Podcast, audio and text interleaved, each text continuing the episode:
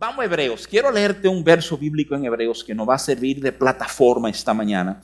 Y déjame alertarte, yo creo que este es el tipo de verso que uno ha escuchado mucho, pero a lo mejor nunca nos hemos detenido para examinar algunas cositas que hay aquí que creo que tienen mucho que ver con cada uno de nuestras vidas, ¿verdad? Es en el capítulo 12, verso 15 de Hebreos, que tú oyes esto, dice, mirad bien, o sea, alerta, ten despiertos, ¿verdad? No sea que alguno deje de alcanzar la gracia de Dios. Y después dice esto, que brotando alguna raíz de amargura os estorbe y por ella muchos sean contaminados. Déjame leerte una vez más. Mirad bien, no sea que alguno deje de alcanzar la gracia de Dios, que brotando alguna raíz de amargura os estorbe y por ella muchos sean contaminados. Déjame, déjame simplemente rápidamente afirmarte que este verso no está siendo dirigido a personas que no conocen al Señor, sino a personas que sí conocen al Señor. ¿Cómo tú sabes eso? Bueno, si tú tocas el verso predio, el 14, dan exhortaciones de seguir la paz con todos y la santidad sin la cual nadie verá al Señor. O sea, Ahí está enfoque, ahí está el lenguaje religioso. Están, hablando la gente que tiene una cultura de iglesia y, tiempo en iglesia. Y hablando a la gente de iglesia, este verso, que lo conocemos mucho, es muy conocido por, por ese tema de, de, que una raíz de amargura no brote en tu corazón. Yo mismo tengo una serie de versos y de enseñanzas y de prédicas ligado a esta raíz de amargura que se da en nosotros. Una raíz que hace cosas devastadoras. Una raíz que si tú lees ese versículo con cuidado, óyeme bien, te afecta a ti y envenena a los que están en tu entorno. Ese es, el poder de la amargura. Ese es, ese es el, poder, el, el poder de temas no resueltos en el corazón. Pero soy muy franco mi enfoque esta mañana no es si en tu corazón ha brotado una raíz de amargura o no. Mi enfoque esta mañana es la primera parte de ese verso. Es una de esas declaraciones que a lo mejor uno lo lee rapidito, no le da muchísimo peso, que inclusive hasta podemos decir que este tema de la raíz de la amargura es como una explicación de esa primera parte.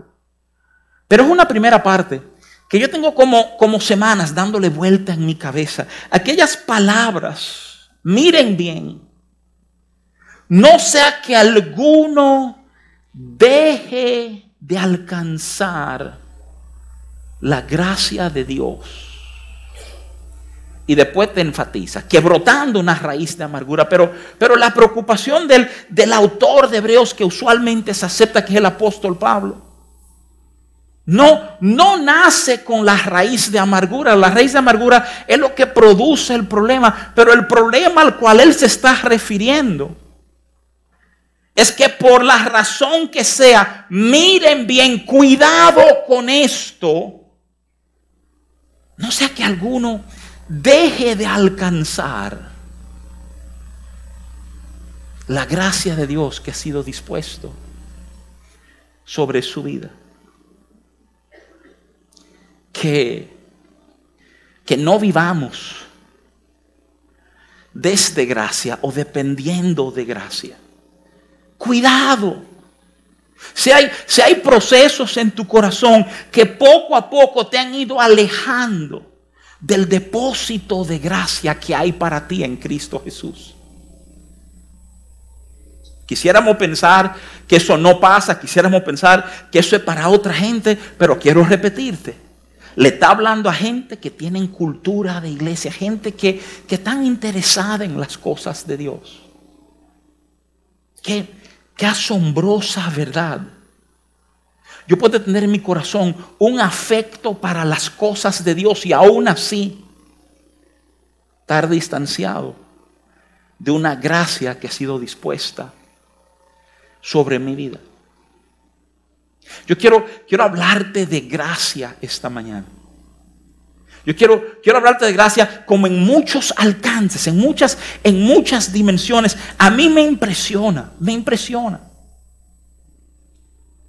que 13 de las 14 epístolas escritas por el apóstol Pablo abren con el apóstol Pablo deseando gracia y paz sobre la vida de lo que lo están. Oye, sin importar cuáles sean los temas, sin importar que es una carta para celebrar lo bien que van, o resaltar sus metidas de pata, o traer corrección, o infundir esperanza, gracia lo van a necesitar todos en todo.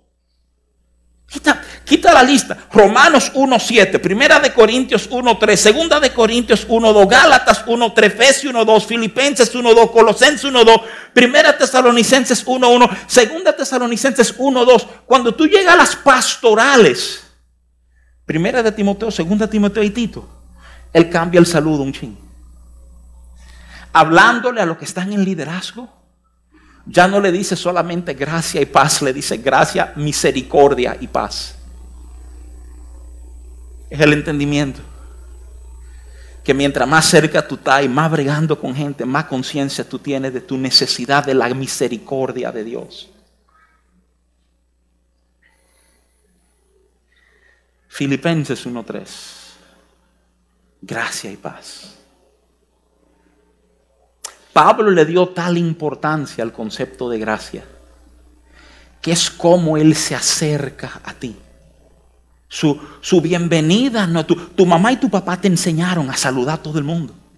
Tú llegas a los lugares y tú saludas. Y decir, ¿qué hay? ¿Cómo estamos? ¿Cómo se siente? O sea, no, para Pablo la urgencia era gracia y paz, gracia y paz, gracia y paz. Que su gracia y su paz sea sobre la vida de ustedes. Porque sin eso no va a haber nada. ¿eh? Ese es el punto de inicio y van a ver que es el punto del fin. Gracia y paz. Y, en, y en Hebreos. Miren bien. No sé que alguno deje de alcanzar la gracia que ha sido dispuesto sobre su vida en Primera de Pedro 5.10 y, y todo esto te lo estoy dando de introducción. Primera de Pedro 5.10. ¿A dónde nos metemos? Mira qué cosa fascinante. Tú quieres, tú quieres entender el funcionamiento de iglesia, de orden, de doctrinas. Emburújate con Pablo. Tú quieres conocer gracia. Métete con Pedro. Sus dos pisos, bueno, tanto en primera de Pedro como en segunda de Pedro. Tú vas a oír verdades martilladas sobre gracia que tanto necesitamos. El, el apóstol Pablo, y esto yo lo he dicho en diferentes lugares, no siempre presenta a Dios de la misma manera. Y es fascinante ese entendimiento. Él tiende a presentar a Dios de acuerdo a las necesidades que hay. En Romanos 15 le habla a los romanos del Dios de toda esperanza. A los corintios que habían metido muchísimo la pata, le habla del Dios de todo consuelo. A los tesalonicenses que quedó un trabajo como a medio, que él tuvo que salir huyendo. Él habla del Dios de toda paz. Primera Tesalonicenses 5:23. Es Pedro, en Primera de Pedro 5, verso 10, que dice, mas el Dios de toda gracia, que nos llamó a su gloria eterna en Jesucristo, después que hayáis padecido, un poco de tiempo, Él mismo os perfeccione, afirme, fortalezca y establezca. El Dios de toda gracia. Es impresionante. Dos, dos verdades que uno desprende rapidito de ese verso. Que la fuente de toda gracia es Dios. Y vamos a entrar un momentito a tratar de definirla un poquito. Pero el Dios de toda gracia es Él. Toda gracia tiene su origen, su génesis en Dios. Una, una multiforme gracia. Así la describe Santiago. Multiforme, toma, toma diferentes formas. Y, y de manera curiosa, oye esto, si, si le quieres hacer mucho caso a lo que te acabo de leer de Pedro. Es curioso que Pedro coge el concepto de gracia y de alguna manera lo asocia, lo liga, lo pega a la idea de padecer, a la idea de sufrir, de estos momentos incómodos en la vida. Déjame decirte de calle para que tú lo tengas bien claro en tu pensar. La respuesta de Dios a mi sufrimiento, a mi dolor, a mi incomodidad, a mis momentos intensos es gracia. Gracia es lo que Él va a usar para sostenernos en medio de estos terremotos. De gracias que nos vamos a agarrar para mantenernos a flote en el agua. Gracias te va a permitir mantener tu calma, aun mientras todo se está cayendo a pedazos a tu alrededor. Vamos a ser bíblico. En Efesios 2.8, que la Biblia nos enseña que la gracia de Dios es lo que nos ha salvado. Somos salvos por gracia. Su gracia nos tomó de una postura de enemistad con Dios y nos dio el poder, la potestad de ser hechos hijos de Dios. Su gracia hizo eso por ti y por mí. Yo he ido gracia definido muchas veces como, como un favor no merecido. Te ampliaría un poco la idea diciéndote, no solamente es un favor no merecido, es un favor no merecido y que no nos debían. Tú no te lo puedes ganar y el otro no tenía que dártelo. Gracia nos, nos salva. Gracia es toda la manifestación de la bondad de Dios. Si Dios es bueno, es porque ha extendido gracia sobre nosotros. Gracias como esta liga de, de, amor, de misericordia, de perdón, de honra que Él suelta sobre nuestras vidas.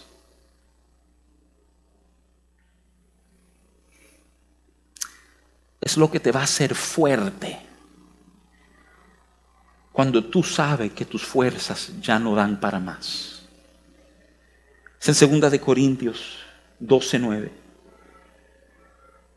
Que tú oyes la Biblia afirmar, bástate mi gracia, porque mi poder se perfecciona en la debilidad. Los cristianos tenemos que aprender a ver los momentos de nuestra debilidad como oportunidades en la cual gracia se manifiesta en nuestras vidas. Gracia, gracia te hace fuerte cuando tú sabes que tú no eres fuerte. Gracia. Gracia es lo que te hace lo que eres. Es en 1 de Corintios 15, verso 10, que tú oyes el apóstol Pablo escribir. Pero por la gracia de Dios soy lo que soy. Pablo está diciendo, mira, a pesar de mi historia, a pesar de mis errores, a pesar de mis desgracias, a pesar de yo ser un perseguidor de la iglesia, gracia me ha llevado a ser lo que soy. ¿Sabe lo, importante de entender eso es? Que, que tu futuro depende mucho más de su gracia que de tus habilidades. Piensa en eso un momentito. Lo que yo tengo por delante depende más de su gracia que de mi destreza.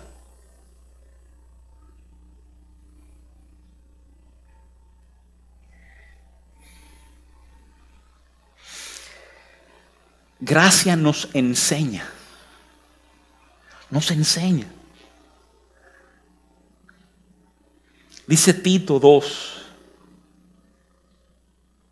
11 y 13, 11 al 13, de esta manera, porque la gracia de Dios se ha manifestado para salvación a todos los hombres, enseñándonos que renunciando a la impiedad y a los deseos mundicios, vivamos en este siglo sobria, justa y piadosamente, aguardando la esperanza bienaventurada y la manifestación gloriosa de nuestro gran Dios y Salvador, Jesucristo. Cuando, cuando tú oyes todo esto, que gracia es, deberíamos vivir como en un tipo de pánico con esas palabras de Hebreos 12:15. Cuidado. No sea que alguno deje de alcanzar la gracia de Dios que hay para su vida. Si gracias todo esto que hemos hablado, ¿a dónde estaríamos sin ella? ¿Qué sería de nosotros sin, sin su gracia extendida? Los dispensacionalistas dividen la Biblia en diferentes tiempos y hablan de este nuevo pacto, de un nuevo pacto, lo llaman la dispensación de gracia, o sea, a donde Dios trata con nosotros a través de gracia.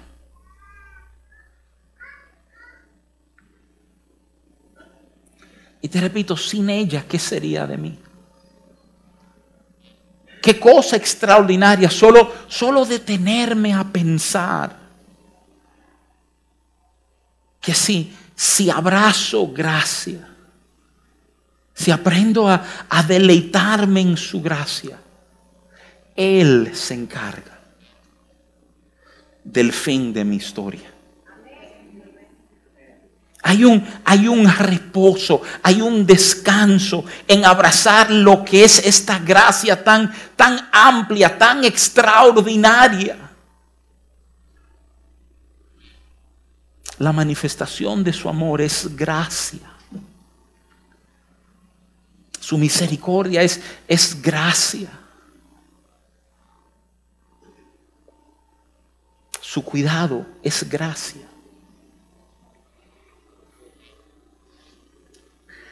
Ahora,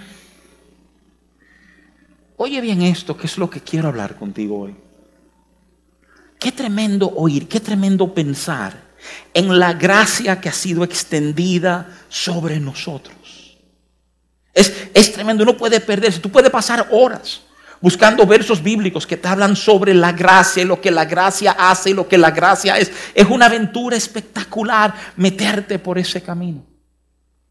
Pero déjame Déjame tomar tu pensar un momentito para decirte que tu deber como creyente no es conocer sobre la gracia. Tú tienes otro deber con gracia.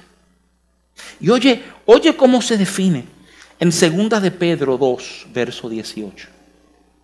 En 2 de Pedro 2, 18, oye lo que afirma Pedro. Antes bien, creced en la gracia y el conocimiento de nuestro Señor y Salvador Jesucristo. A Él sea gloria ahora y hasta el día de la eternidad. Amén. Creced en gracia. Creced en gracia y conocimiento. Tú, tú puedes saber mucho de gracia y como sea dejar de alcanzar gracia. Voy a ser muy honesto. Creo que no pasa mucho que tenemos tiempos en la iglesia. Estamos como tan familiarizados que suponemos que hay gracia para todo, pero, pero en nuestra vida hace rato, hace rato, que no, que no sentimos el, la presencia, el aroma de lo que es verdadera gracia manifestarse. Pablo te dice, cuidado si alguno no alcanza. Pedro te dice, crece en ella. Crece en ella. Que no te satisfaga la gracia que viviste hoy. Porque, porque si todo el bien de Dios en tu vida depende de gracia, que haya más gracia en nosotros. si eso me va a dar las fuerzas que yo necesito para manejar este momento, Pedro de Tigre, te lo dije, ligó gracia con padecimiento. Estoy pasando un mal momento, necesito más gracia. Entonces, esta es la pregunta real. ¿Cómo? Pedro me dice que crezca en gracia y en conocimiento. ¿Cómo? ¿Cómo pasa eso? ¿Cómo, cómo se da eso en mi vida? ¿Cómo, ¿Cómo se ve? ¿Cómo luce? ¿Cuáles son los pasos para crecer en gracia? Yo creo que hay momentos a donde la Biblia y hasta la vida no hace afirmaciones de cosas. Y nos descuidamos en hacer preguntas como esa, ¿cómo lo hago? Tú me estás invitando a crecer en gracia. Y si yo entiendo bien lo que es gracia, yo estoy de acuerdo con Pablo. Yo necesito gracia. Nunca debe faltar en mi vida. ¿Cómo crezco en ella?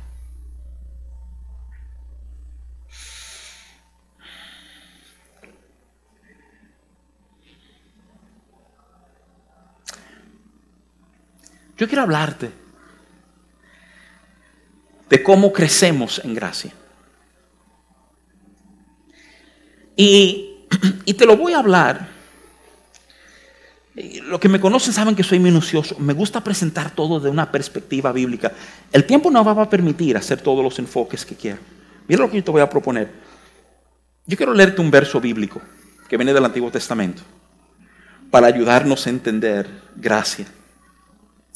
Y desde el contexto de esta figura, y desde escritos antiguos de algunos reformadores, de hecho, este pasado 31 de octubre se cumplieron 505 años que Martín Lutero clavó su 95 tesis sobre la puerta de la iglesia, dicen la catedral, era una iglesia en ese tiempo, del castillo ¿verdad? de Wittenberg en Alemania, lo que dio a pie a toda la reforma protestante de lo cual nosotros somos herederos de alguna manera. La reforma no fue más que un volver a las verdades de la Biblia. No, no a las formas de hombre, no a las tradiciones, no a las doctrinas, las verdades de la palabra de Dios.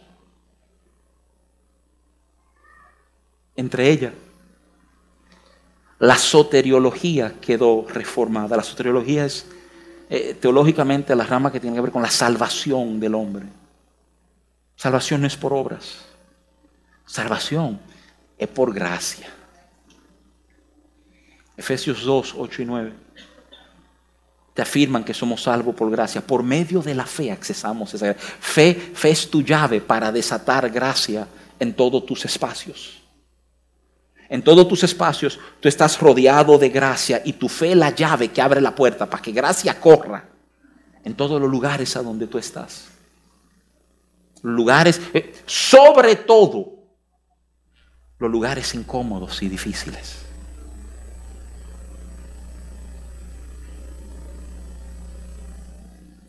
Hay una oración en el Antiguo Testamento que yo tengo 10 días estudiando. Jonás capítulo 2. ¿Tú crees que alguna vez tú has orado desde una postura difícil? Jonás te lleva. La, la, oración que tú estás oyendo en Jonás 2, Jonás lo está haciendo desde el vientre de un gran pez que se lo ha tragado. Te repito, eh, dos cosas quiero enseñarte. Una, si la oración es para usarse en momentos incómodos. ¿eh? Te lo repito, hay gracia en esos momentos. Y te sorprenderías cómo Dios nos responde en estos momentos incómodos. Lo que quiero agarrar es un verso de esa oración. Yo te animo. Ojalá tú te animes a leer el libro completo de Jonás. Son cuatro capítulos. Yo creo que hay una enseñanza extraordinaria para nuestras vidas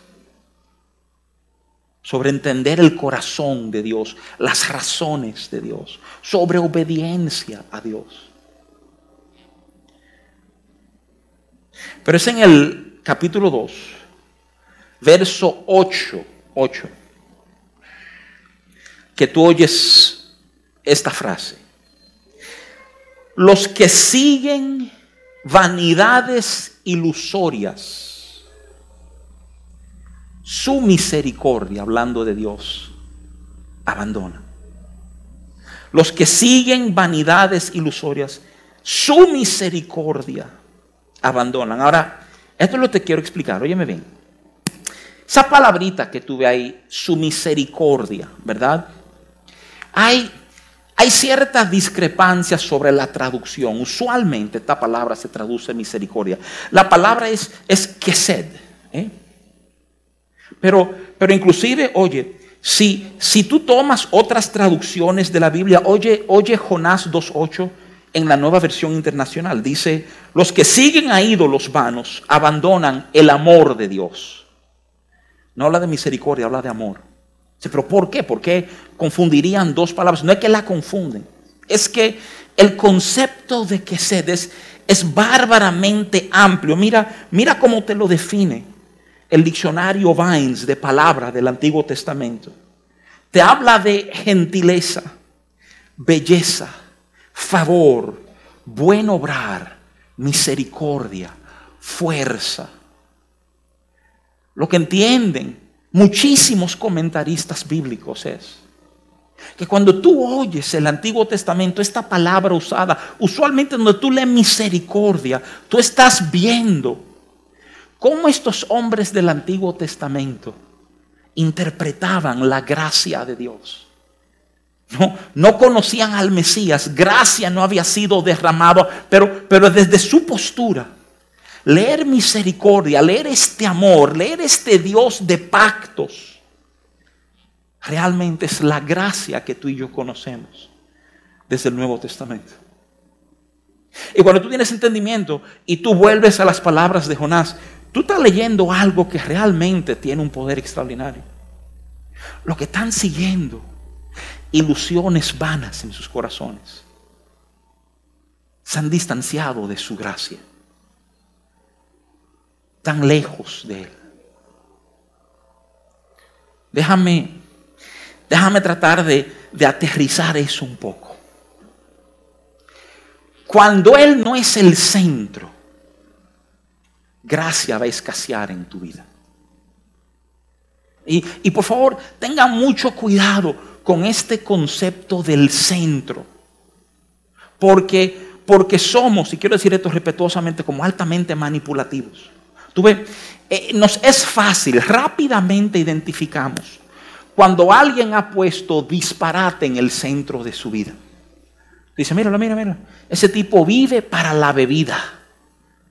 Es un alcohólico, el pobre, su vida entera gira alrededor del alcohol o de las drogas o del dinero o de las mujeres. Hay cosas que tú ves como que de manera casi universal decimos, eso es malo. ¿eh? Lo que no nos hemos dado cuenta es que cuando tú coges algo bueno, algo noble, y lo pones en el centro, tú has metido la pata a nivel, ¿eh?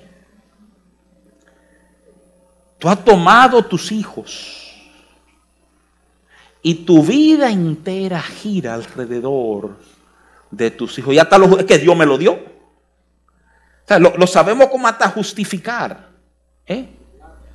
Y, lo cogemos y lo, lo ponemos ahí. Y todo lo que somos, todo nuestro afecto, toda nuestra emoción gira en torno a lo que está en el centro.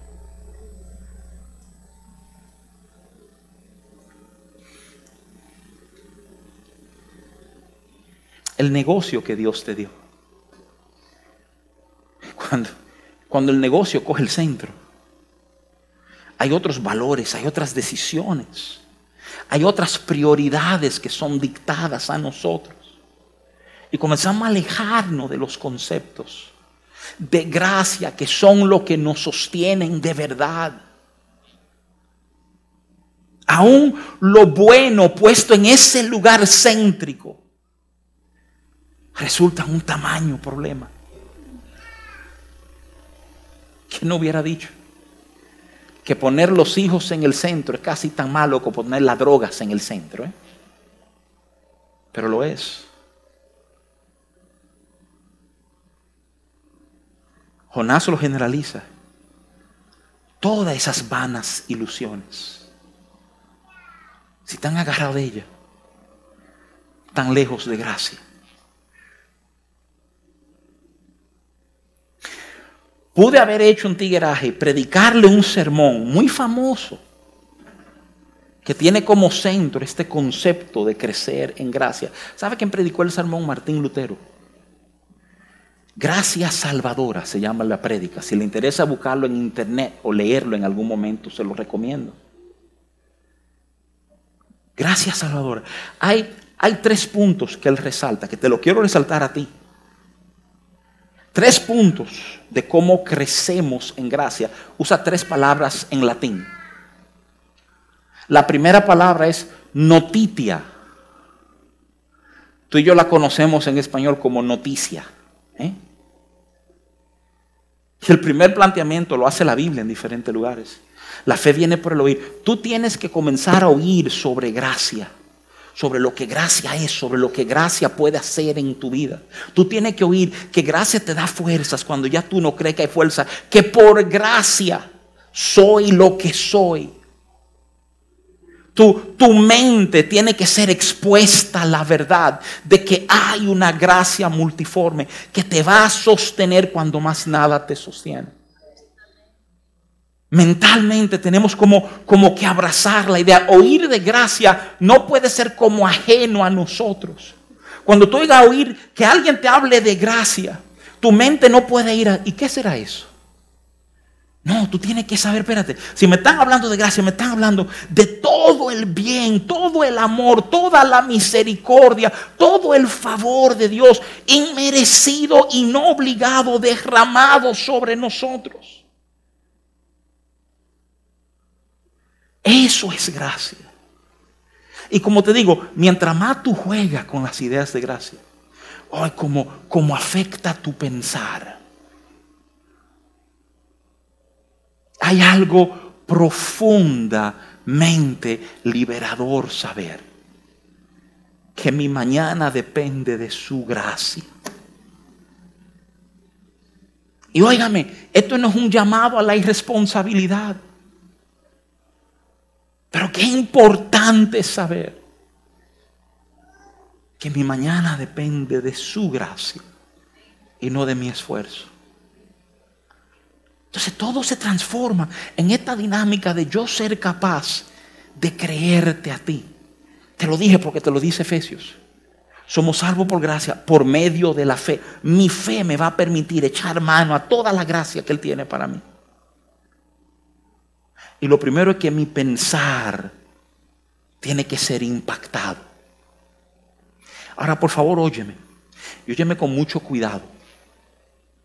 Para muchos de nosotros, que nuestro pensar sea impactado es lo más fácil.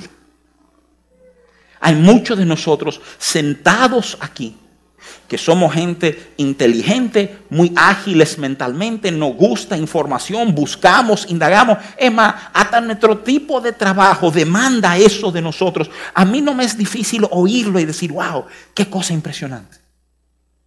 Déjame explicarte algo sobre los que somos. Yo me cuento ahí. Muy dado a lo intelectual. o sea, somos rápidos para abrazar esta parte de notitia. Si está bien, ya yo lo sé. Pero crecer en gracia demanda otra cosa. Se apenas el primer paso. El segundo paso mata a los intelectuales. La palabra latín ascenso. No, no es hacer. Es literalmente asentir o ponerme de acuerdo con y de la manera en que Lutero lo enfocó. Fue diciendo, esto tiene que ver ahora con tus emociones y tus afectos. ¿Oye lo que estoy diciendo? Emociones y afecto, eso va a retar lo que está en el centro de tu vida. Porque tus emociones y tus afectos están conectados con lo que está en el centro. Pero te está diciendo, no es solamente lo que tú pienses aquí. Es que en tu corazón tú tienes que aprender a ponerte de acuerdo con esto. Óyeme bien, oye, oye. Para sentir lo que esto quiere decir. Vamos a decirlo de esta manera. Si pensar en lo que su gracia realmente es hacia ti, no te mueve a lágrimas, es porque tú no lo has entendido bien en tu corazón.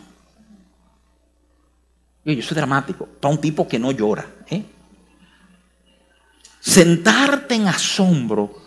Tú sabes cuándo tú sabes que tú entendiste gracia, cuando tu única respuesta frente a ella es llorar. Que tú dices, ¿cómo respondo a esto? ¿Qué hago con esto? Esto, esto sobreviene mi capacidad de razonar y de entender y me deja solamente con lágrimas en los ojos. Entonces, al que no conoce gracia, esto le parece lo que era. Esto de loco. Pero cuando tú descubres lo que gracia realmente es, cambia todo y tus afectos, tus afectos, aquella cosa que te mueven amor, tienen que estar puestos bajo gracia.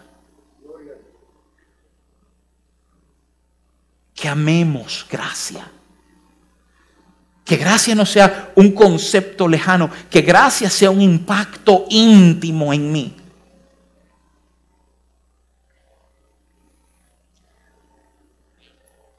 Gracia deja gente confundida.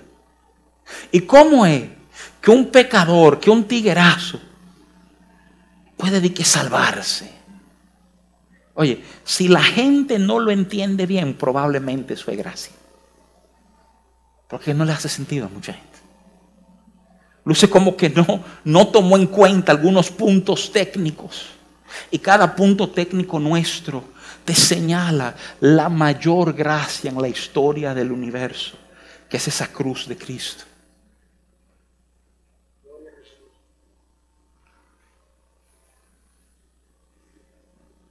noticia, asiento, fideus, vivo. Tú tienes que vivir como si gracia fuera real.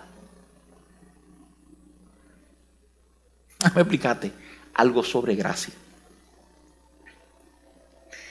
Nosotros estamos programados para responder de ciertas formas a la vida.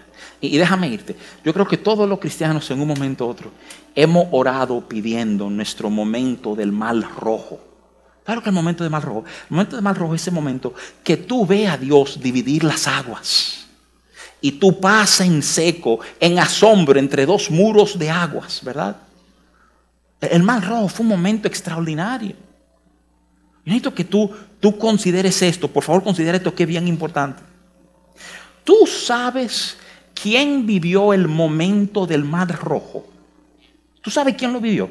Oh, el pueblo de Israel, sí. Pero ¿qué pueblo de Israel? El pueblo de Israel que apenas había salido de esclavitud y todavía tenían una mentalidad de esclavos. La única manera de Dios salvar ese grupo era abriendo primero el mar y que ellos pasaran en seco. Y queremos esos momentos. Ay, Señor, líbrame, abre las aguas que yo pase en seco, ¿verdad? ¿Sabes lo que he descubierto? En mi vida de fe han habido pocos momentos de mal rojo y muchos momentos del río Jordán. ¿Río Jordán? Josué. Capítulo 4 y 5. Otra vez se van a dividir las aguas y el pueblo va a pasar en seco. Pero tú sabes cómo pasó el río Jordán. Pasó muy diferente al Mar Rojo. El Mar Rojo fue, Dios abrió y pasamos en seco. El río Jordán fue, cuando metimos los pies, y oye esto, y se mojaron los bordes de la vestimenta, dejó de fluir el río. Se iba a dar un paso primero. Y después íbamos a ver lo que Dios va a hacer. ¿Tú sabes quiénes vivieron el momento del río Jordán? Ya no los esclavos de 40 años antes que querían volver a Egipto, sino los hijos de esos, liderados por los dos espías que decían, vamos a entrar, que nos lo vamos a comer como pan, esos gigantes. Hombres y mujeres que abrazaron una visión de conquista de lo que Dios tenía delante de ellos.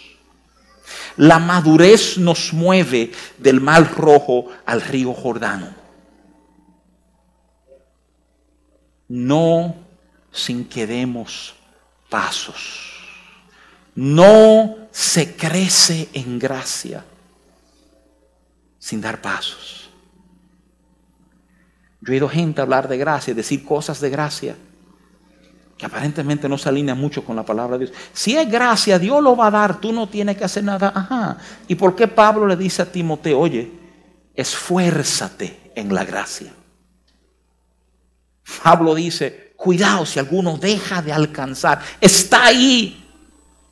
Oye, a mí no me importa qué situación tú estás viviendo ahora mismo. Hay gracia para ti en esa situación. ¿Sabes por qué no lo vemos? Porque estamos entrenados a ver ciertas cosas. Y estamos atentos a aquello que estamos entrenados para ver. Por muchos años yo formé parte de un equipo que las capacitaciones de grupos internacionales las manejábamos y trabajando con otro equipo que entrenaba equipos en África, nos compartían ellos uno de esos recuentos, nos decían que estaban trabajando con unas tribus en África para enseñarles a habilitar unos pozos para tener agua potable, ¿verdad? Y me comenta un entrenador, estamos nosotros aquí, ponemos el video, ¿verdad? Óyeme. Y al final del video le pregunto, ¿qué vieron? Un video de un pozo, de cómo se cava, cómo se prepara. ¿qué? Y las respuestas fueron pollos. ¿Cómo que pollos? Sí, esta tribu criaba pollos. Y cuando él se puso a ver el video, ciertamente en diferentes momentos del video pasaban unos pollos atrás. Gallinas. Y los que crían pollos estaban más atentos a los pollos que a lo que se le estaba enseñando, porque, porque esa era su vida, eso era lo que ellos eran afín, eso es lo que le daban un peso. No vemos más gracia, porque nuestra cabeza no en gracia. Porque no, no nos estamos llenando de la idea. De esta gracia me sostiene. Yo no sé si te ha pasado. Yo me despierto alguna mañana y abro los ojos y me pregunto, ¿a dónde veré gracia hoy? Hoy va a haber gracia para Porque si yo desperté, entonces hay gracia para mí hoy. Y en cada momento yo quiero verla en el eh, manejando mi guagua, quiero ver gracia. Sobre todo manejando mi guagua, quiero ver gracia. ¿Eh? Sí, sí. Ver gracia, oye, o sea, donde tú nunca ves gracia manejando en Santo Domingo. ¿eh? pero, pero, pero tenemos que aprender a verla. Y aprender a, a, ver gracia en diferentes facetas de nuestro día. Te echaron un boche. Oye, te lo voy a decir. Hay gracia ahí de alguna manera, aunque tú no le estás viendo ahora mismo. Detente, aquieta tu corazón. Y díselo, muéstrame gracia que mi fe conecte con la gracia que tú tienes para mí ahora en este momento. Te lo dijo Pedro. Gracia, momento de padecimiento, ahí hay gracia. ¿eh? Ahí hay gracia. Las estás viendo. Crecer en gracia. Si tú vas a crecer en algo este año, que sea en gracia y en conocimiento de quién es Él que a fin de cuentas, eso es lo que nos va a sostener. Eso es lo que tú y yo más necesitamos. Amén familia.